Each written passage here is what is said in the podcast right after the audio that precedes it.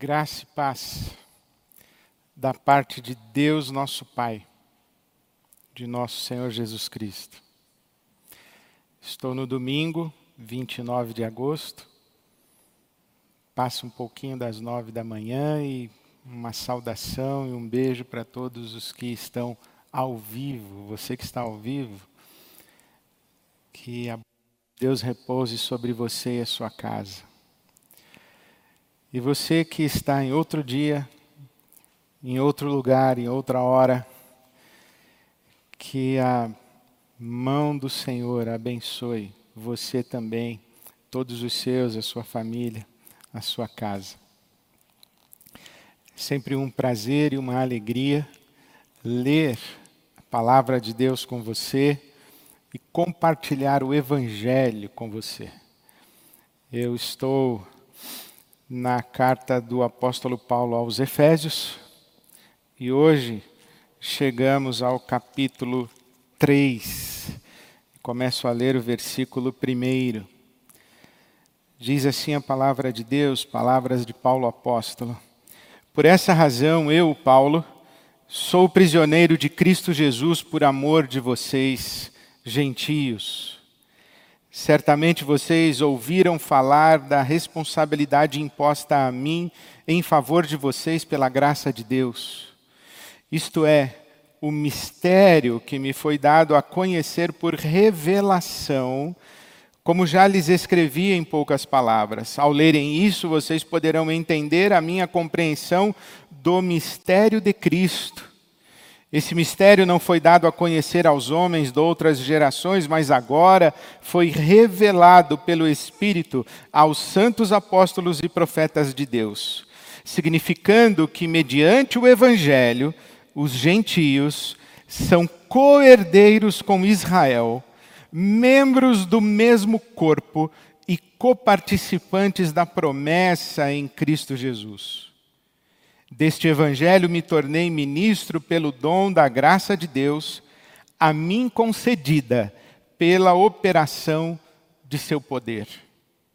Embora eu seja o menor dos menores de todos os santos, foi-me concedida esta graça de anunciar aos gentios as insondáveis riquezas de Cristo e esclarecer a todos a administração deste mistério que durante as épocas passadas, foi mantido oculto em Deus, que criou todas as coisas. A intenção dessa graça era que agora, mediante a igreja, a multiforme sabedoria de Deus se tornasse conhecida dos poderes e autoridades nas regiões celestiais, de acordo com o seu eterno plano, seu eterno propósito que ele realizou em Cristo Jesus, nosso Senhor, por intermédio de quem temos livre acesso a Deus em confiança pela fé nele. Portanto, peço-lhes que não desanimem por causa das minhas tribulações em seu favor, pois elas são uma glória para vocês. Paulo inicia esse trecho dizendo que é prisioneiro, prisioneiro de Cristo Jesus, por amor de vocês, gentios. Na verdade, primeiro, Paulo é prisioneiro de Nero, o imperador à época. A história da prisão de Paulo e a maneira como ele chega a Roma está contada no livro dos Atos dos Apóstolos, a partir do capítulo 21. É uma história interessante. O apóstolo Paulo, chamado apóstolo aos gentios, ele chega em Jerusalém, encontra-se com Tiago, que era o líder, que era o apóstolo da igreja em Jerusalém. E Tiago diz que há uma grande tensão no ambiente a respeito dele, Paulo. E convida Paulo a ir ao templo para se purificar e demonstrar respeito à tradição de Israel. Então Tiago diz: vamos ao templo, participe das purificações, leve a sua oferta, cumpra o ritual. E o Paulo foi. Mas quando chegou no templo, ele foi reconhecido pelos judeus que lá estavam e foi acusado de falar contra a religião de Israel, falar contra a lei de Moisés. Foi acusado, inclusive, de profanar o templo, levando um gentio, exatamente um efésio de nome Trófimo, para dentro do templo. Começa uma grande confusão. O Paulo é arrastado para fora do templo e, e, e a multidão ameaça um linchamento. E diante daquela confusão, os soldados romanos chegam para ver o que estava acontecendo, livram Paulo do linchamento e conduzem o apóstolo Paulo à fortaleza de Antônia. Ali, quando está chegando à fortaleza e vai ser colocado na prisão, ele interrompe a marcha e pede autorização para falar com a multidão. Então, ele fala pela primeira vez manifesta o seu testemunho a respeito de Jesus. E então ele apela para ser ouvido pelo Sinédrio, que é o tribunal religioso judaico. E diz Atos capítulo 22 que o apóstolo Paulo está testemunhando do seu encontro com Jesus no, na estrada a caminho de Damasco. Ele, Paulo, que era um perseguidor dos cristãos, era um zeloso da lei. Paulo seguia a tradição de Israel, a tradição do zelo, uma tradição que, que começa lá com, com Elias e o enfrentamento dos profetas de Baal. E Paulo, então, é um zeloso da tradição de Israel, a ponto de perseguir e participar da morte, do assassinato, do martírio de muitos cristãos. Mas então Paulo diz: Olha, em um dia eu estava a caminho de Damasco e, e fui surpreendido pela revelação de Cristo Jesus. Jesus veio ao meu encontro. Jesus se mostrou a mim. Jesus perguntou: Por que você me persegue? E então eu tive um encontro com Jesus e descobri, percebi, entendi que Jesus havia ressuscitado dentre os mortos e que ele era o Messias de Israel, de fato. E então ele testemunha ao sinédrio que Jesus o mandou, o enviou aos gentios. E quando ouviram isso, aí sim a confusão foi absoluta. Não apenas porque ele estava falando da ressurreição dos mortos, mas também porque ele estava falando de ter sido enviado aos gentios, ser um apóstolo aos gentios. Nesse momento, ele está no sinédrio e os fariseus conseguem assimilar um pouquinho do que ele está falando, mas quando ele fala da ressurreição dos mortos, os saduceus, que era uma outra seita do judaísmo da época, os saduceus não acreditavam na ressurreição dos mortos. Então, eles se levantaram contra Paulo e 40 homens juraram não comer e não beber nada até que conseguissem matar Paulo. É nesse contexto que ele é transferido para a prisão em Cesareia. Ele é escoltado por 200 soldados, 200 arqueiros, e é levado para a prisão de Cesareia. Lá em Cesareia, ele faz um apelo a César. Paulo era cidadão romano. E é por isso que ele apela para ser julgado pelo tribunal romano. Ele vai ser julgado por César, o imperador. E é assim que ele chega em Roma depois. E ele, portanto, é prisioneiro de Nero. Mas aqui ele se apresenta como prisioneiro de Cristo Jesus por amor de vocês, os gentios.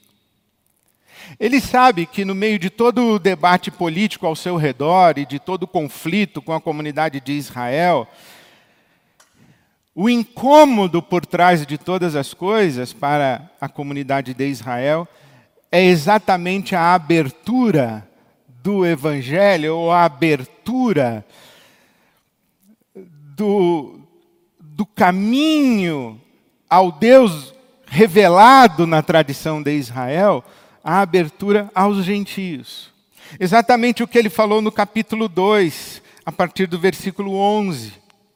Quando ele é a nossa paz, versículo 14, quando ele destrói a barreira e o muro de inimizade entre judeus e gentios, quando ele no seu corpo anula a lei dos mandamentos expressa em ordenanças, ele criou em si mesmo um novo homem, uma nova humanidade. Isso é o testemunho do apóstolo Paulo. Ele diz: Olha, os gentios, isto é, aqueles que não são judeus, aqueles que não viveram na tradição, na religião, na comunidade de Israel, os gentios também têm acesso a Deus. Deus é Deus deles também. E é Deus deles também, e eles são família de Deus. E eles são templo onde Deus habita. Então, quando ele diz no capítulo 3, versículo 1, por essa razão, é por essa razão por ter incluído os gentios. Ele chega a dizer aqui no capítulo 3, o versículo 6, que mediante o evangelho, por causa da morte, da ressurreição de Jesus, por causa do que Jesus Cristo fez, os gentios são coerdeiros com Israel. Toda a herança de Israel é partilhada com os gentios. Mais do que isso, eles são membros do mesmo corpo os gentios fazem parte da mesma família. E não somente isso, os gentios são coparticipantes da promessa em Cristo Jesus. Tudo aquilo que Deus prometeu fazer a Israel por meio de Cristo, o seu Messias, também é partilhado pelos gentios. Ora, isso é, é inaceitável para os judeus da época. O apóstolo Paulo, como o apóstolo aos gentios, assim ele é conhecido, o apóstolo Paulo é o apóstolo aos gentios. O apóstolo Paulo é responsável pela universalização de Cristo Jesus. O fato de que Cristo Jesus não é uma propriedade de uma etnia, de uma raça, de uma religião, de uma tradição religiosa, que Jesus não é uma propriedade de um povo. Cristo é universalizado. O acesso a Deus por meio de Jesus não é só para Israel, é para todos.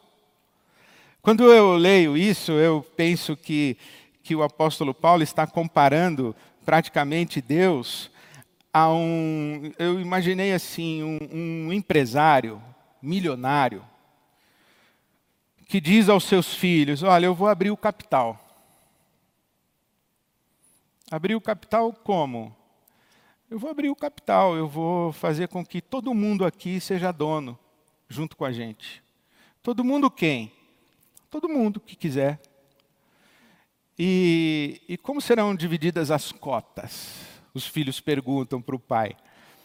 E o pai diz: serão divididas em partes iguais. Não, mas nós somos os filhos, nós somos os herdeiros. Esse patrimônio é nosso. E o pai diz: Não, não são apenas vocês os meus filhos. Todo mundo aqui que quiser vai fazer parte dessa família. O acesso a essa família está aberto. Eu vou transformar todo mundo que quiser, que chegar, que vier, numa só família, e todos vão participar de um só corpo. E todos vão receber a herança em partes iguais. E todos são coparticipantes de tudo que eu prometi a vocês, eu vou repartir com todo mundo. Ora, é isso que está acontecendo aqui. Israel se julgava o, o filho de Deus. O povo de Israel se julgava o povo eleito e o único povo eleito por Deus. O que Israel talvez não tenha conseguido perceber, e por isso o seu Messias lhe foi um escândalo, é que Israel é um povo exclusivo de Deus, mas Deus não é Deus exclusivo de Israel. O que talvez Israel não tenha compreendido é que em Cristo Jesus não há mais barreira entre judeus e gentios. Não há mais divisão. E Deus não é mais um monopólio de Israel. esses todos que quiserem chegar, esses todos que invocarem o nome de Cristo como seu Senhor, esses todos que vierem a Deus pelo vivo caminho da cruz e da ressurreição de Jesus, todos esses são constituídos igreja. São a igreja de Deus. O povo de Deus no Novo Testamento não é Israel.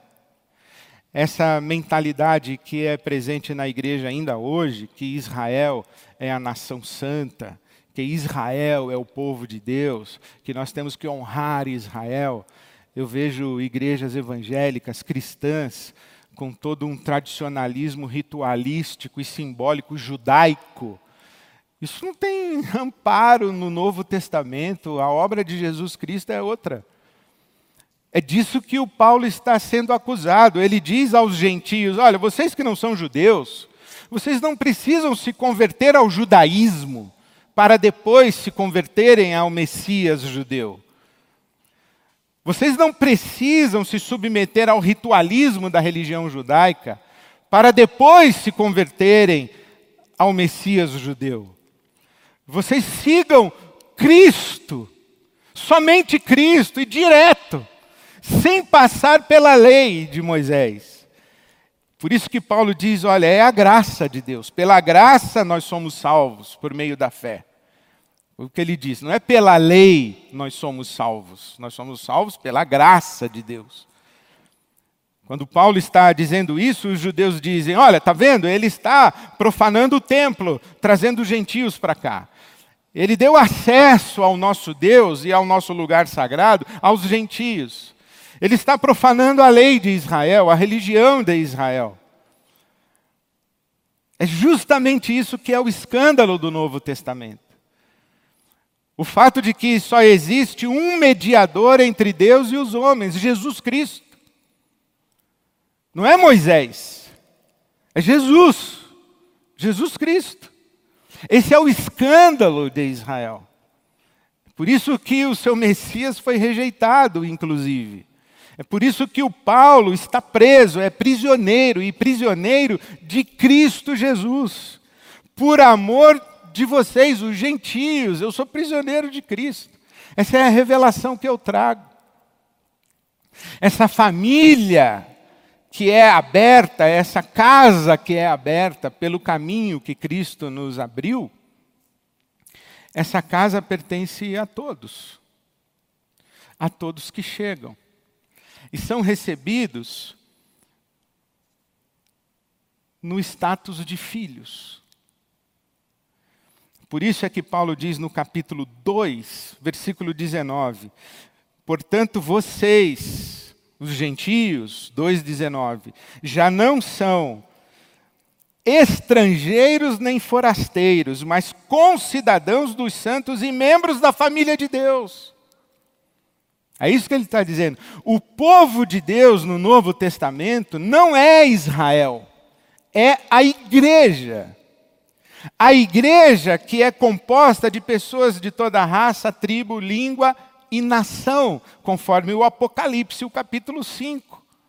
A população do céu conforme visualizada por João na ilha de Pátimos, no seu êxtase de arrebatamento, quando ele recebe a revelação, a, a, a visão que ele tem do céu é que existe um povo que está rendendo glórias ao Cordeiro de Deus, a Jesus o Cristo. E esse povo é composto de pessoas de toda raça, tribo, língua e nação. Essa é a igreja. O apóstolo Pedro, no capítulo 2 da sua primeira carta, ele diz: Olha, vocês, vocês todos, são nação santa, povo adquirido por Deus, povo escolhido, todos. A igreja é o povo de Deus.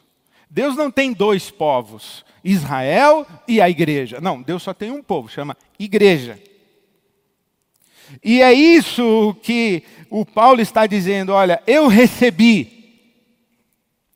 revelação desse mistério e vocação para esse ministério. Ele recebeu duas coisas: revelação e vocação. Revelação do mistério. Que mistério? Esse de que Deus só tem um povo, que é a igreja. E Israel perde o seu status, que se julgava o único povo de Deus. Esse é um mistério revelado em Cristo Jesus.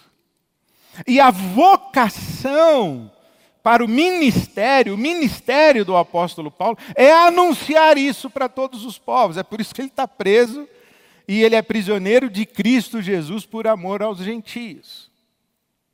E ele diz no versículo 10 que esse mistério que esteve oculto, esse mistério que foi a ele revelado, essa graça que lhe foi concedida de anunciar Cristo, um Cristo universal, essa graça, capítulo 3, versículo 10 de Efésios, a intenção dessa graça era que agora, mediante a igreja, a multiforme sabedoria de Deus se tornasse conhecida dos poderes e autoridades nas regiões celestiais, de acordo com o seu eterno propósito que ele realizou em Cristo Jesus.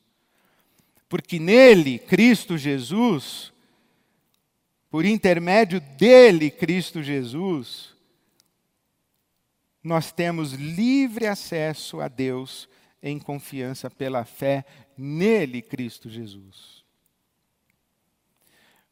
o mistério revelado é a participação de todos na família de Deus, por causa da obra de Cristo Jesus.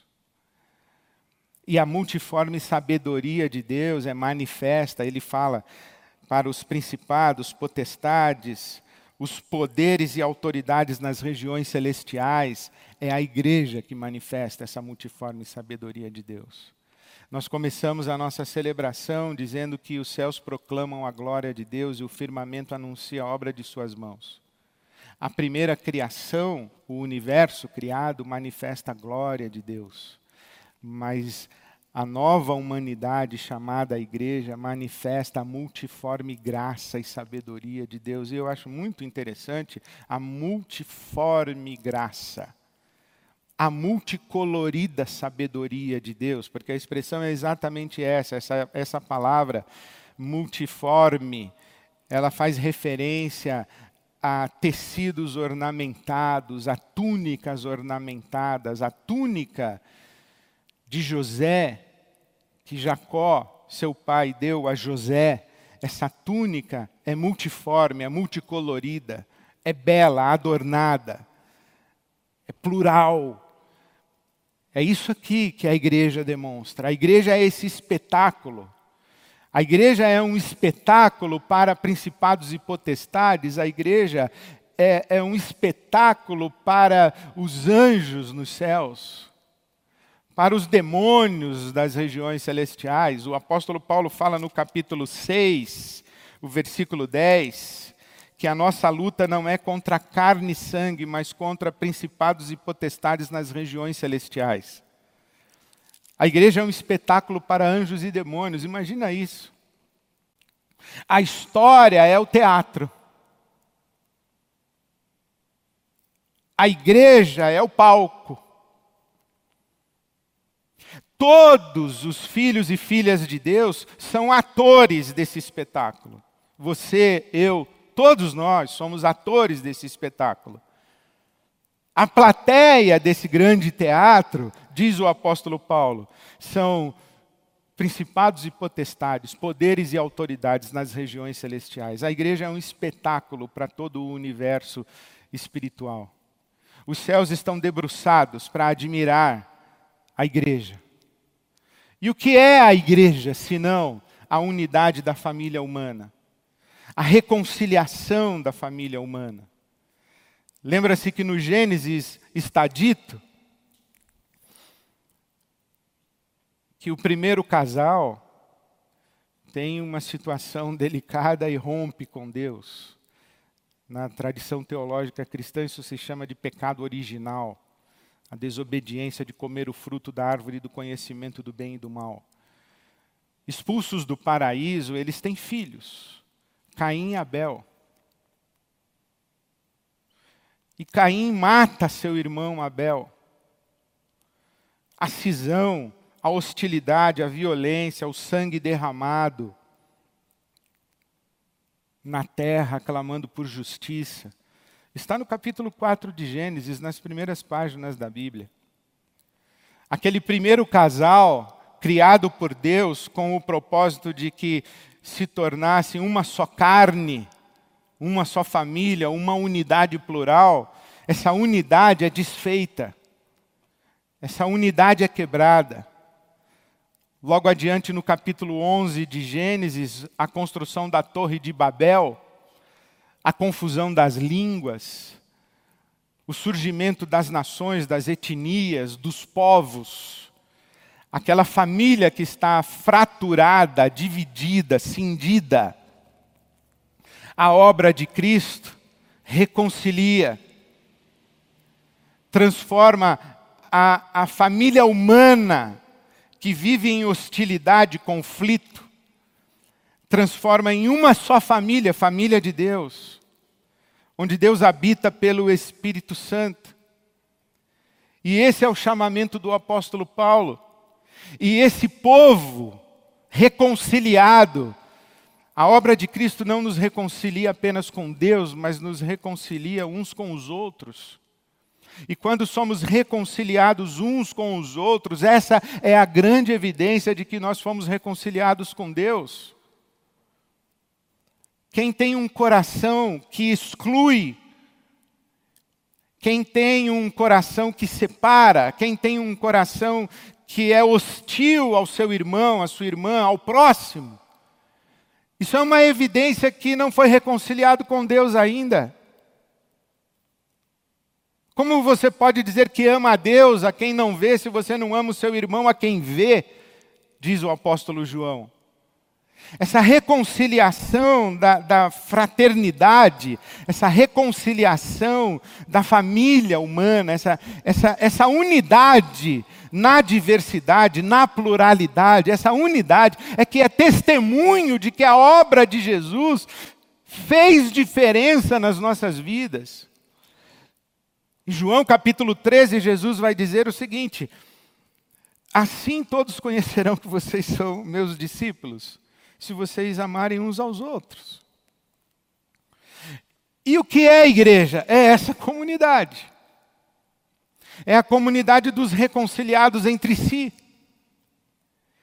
É a comunidade dos reconciliados com Deus pela obra de Jesus Cristo e pela fé em Jesus Cristo. Todos temos acesso a Deus. E quando temos acesso a Deus, nós chegamos como uma só família herdeiros da mesma herança, coparticipantes das mesmas promessas, integrando um só corpo. É isso que o apóstolo Paulo está dizendo aqui. Essa família chama-se igreja, e esse é o espetáculo. Quando falamos em igreja, não sei o que, vem à sua mente. Se você pensa numa denominação, se você pensa na Igreja Católica Apostólica Romana, se você pensa na Igreja Presbiteriana, se você pensa na Igreja Batista, se você pensa na Igreja Metodista, se você pensa na Igreja Assembleia de Deus, ou se você pensa nas é, múltiplas comunidades independentes cristãs que temos pelo mundo, ou se, por exemplo, você pensa na igreja evangélica no Brasil, quando você ouve a palavra igreja, o que você pensa? O Novo Testamento, quando usa a palavra igreja, eclesia, essa palavra eclesia no Novo Testamento, ela aparece 114 vezes. Eclesia aparece no Novo Testamento 114 vezes. Eclesia quer dizer ajuntamento, assembleia, congregação. E dessas 114 vezes, cinco vezes não tem conotação cristã. Por exemplo, um, um ajuntamento de uma multidão é uma eclesia. É uma assembleia, é uma congregação, é um, um aglomerado de gente. É eclesia. Mas também eclesia aparece no Novo Testamento como comunidade cristã, o que nós chamamos de igreja local. A igreja que está na cidade de Corinto, a igreja que está na cidade de Éfeso, a igreja que está na casa de Áquila e Priscila, esse casal que acompanha o ministério do apóstolo Paulo. Paulo escrevendo a sua carta aos Romanos, manda saudações a Áquila e Priscila e à igreja que está em sua casa. E quando a palavra eclesia aparece no Novo Testamento, ela aparece 95 vezes referida a uma comunidade de cristãos, localizada no tempo e no espaço como, por exemplo, a comunidade que nós chamamos de Igreja Batista de Água Branca. Isso aqui é a eclesia. Isso aqui é a igreja de Jesus. Essa igreja, essa comunidade é que é o espetáculo. É, essa, é dessa que nós estamos falando. Dessa com todos os seus com todas as suas luzes e com todas as suas sombras. Dessa com todos os seus conflitos dessa que é composta por pessoas tão diferentes, distintas, etnicamente, culturalmente, distintas na compreensão do Evangelho, pessoas que são seguidoras de Jesus há 30, 40, 50 anos e pessoas que se converteram agora na pandemia, que começaram a estudar a Bíblia tem meses. Essa comunidade, essa é a igreja, esse é, esse é o espetáculo.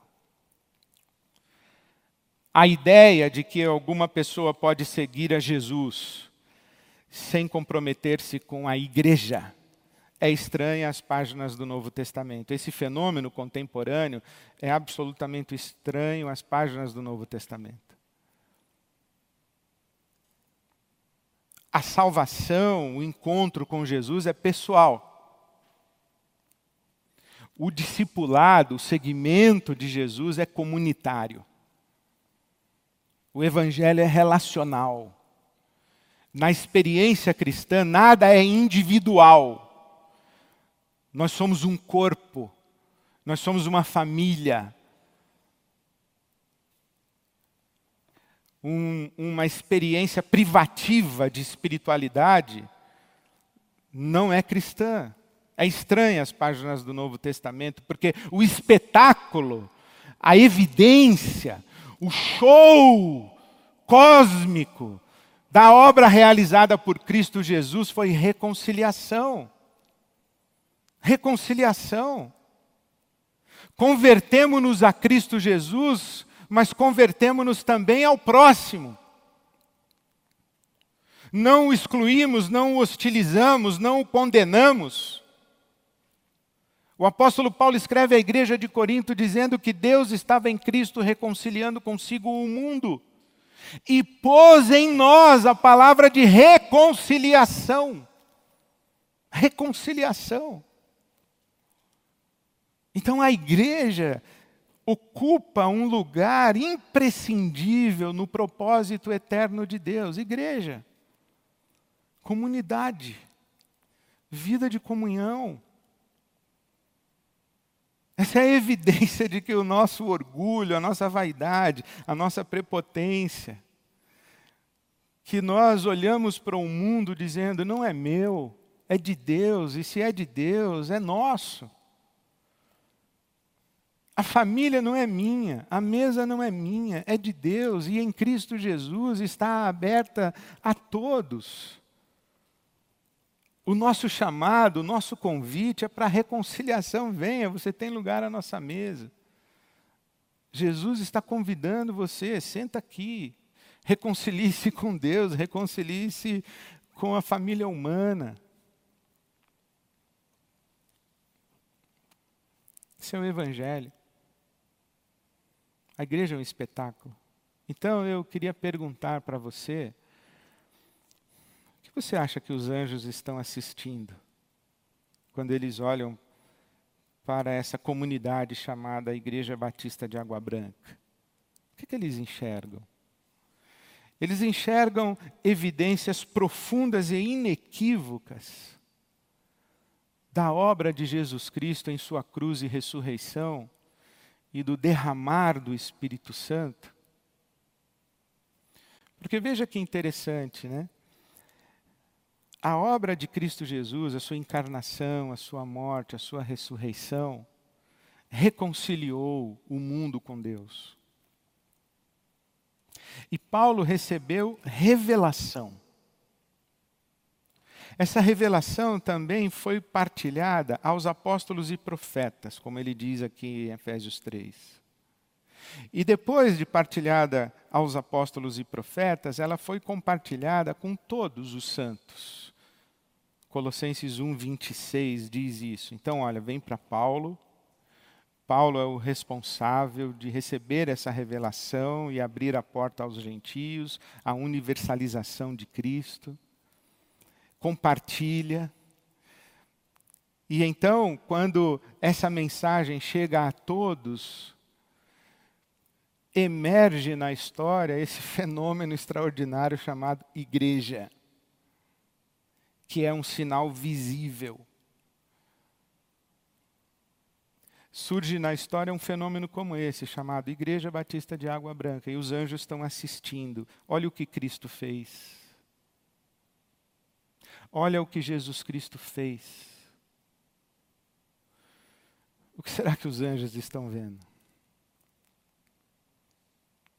Sabe que essa maravilhosa obra de Jesus chamada igreja, dá visibilidade à graça de Cristo e à multiforme sabedoria de Deus. Na maneira como nós nos relacionamos uns com os outros, na maneira como nós nos governamos, nos autogovernamos como comunidade, na maneira como nós nos organizamos, nos estruturamos, na maneira como nós estamos presentes na sociedade, na nossa diaconia ao mundo, na maneira como nós tratamos os grandes temas de conflito da humanidade conflito racial, conflito de gênero, o conflito de classe social. E hoje no Brasil o conflito ideológico político. A maneira como nós lidamos com essa pluralidade, com essa diversidade, é isso que demonstra a sabedoria, a multiforme, a multicolorida sabedoria de Deus. Os anjos estão assistindo. Então a pergunta que eu faço é: o que você acha que os anjos estão vendo? Mas se você sabe que todo romance, toda novela tem núcleos, né? Tem personagens que fazem parte de uma mesma história, mas têm histórias particulares dentro da grande história. Então eu perguntaria: o que os anjos estão assistindo no núcleo que você faz parte? Quando nesse espetáculo muda de cena, vem para cá, para o seu núcleo, onde você está, o que os anjos estão assistindo? reconciliação, unidade, celebração da pluralidade das diferenças, estão assistindo integridade, a beleza do caráter de Cristo é manifesta nesse núcleo. Mas eu pergunto a você, o que é que os anjos estão assistindo na cena em que você é o protagonista? Quando você entra em cena, quando a fala é sua, quando o protagonismo é seu. Quando as luzes do palco vêm para você. O que os anjos veem? Eles veem a graça de Deus na sua vida, eles veem a sabedoria de Deus manifesta na sua vida. Quando você transita, os anjos olham para você e dizem: Olha o que Cristo fez. Olha aí a obra de Cristo. Isso aí é igreja. Por isso que escolhi para a nossa meditação de hoje o título Um espetáculo chamado Igreja. Eu sei que, que algumas expressões comunitárias, eu sei que alguns núcleos desse grande espetáculo, inclusive eu sei que alguns atores desse grande espetáculo, não são tanto assim um espetáculo, são mais parecidos com um show de horrores. Porque não se pode ver a manifestação da graça, da sabedoria, do amor e da reconciliação de Jesus Cristo. É um, um núcleo bélico, é um núcleo excludente, é um núcleo que promove cisão, divisão. É um núcleo que ainda se julga os únicos, exclusivos de Deus e não celebram a chegada dos gentios. Nós cristãos, nós somos os que celebramos a vida para todo mundo. Nós ficamos felizes quando as pessoas descobrem a Jesus, o Evangelho, mesmo que elas não descobriram direito ainda, mesmo que elas estão tropeçando, mesmo que elas estão perguntando, mesmo nós ficamos felizes com isso. E nós vamos trazendo para casa e para a família todo mundo que quer. A nossa alegria é a alegria da reconciliação.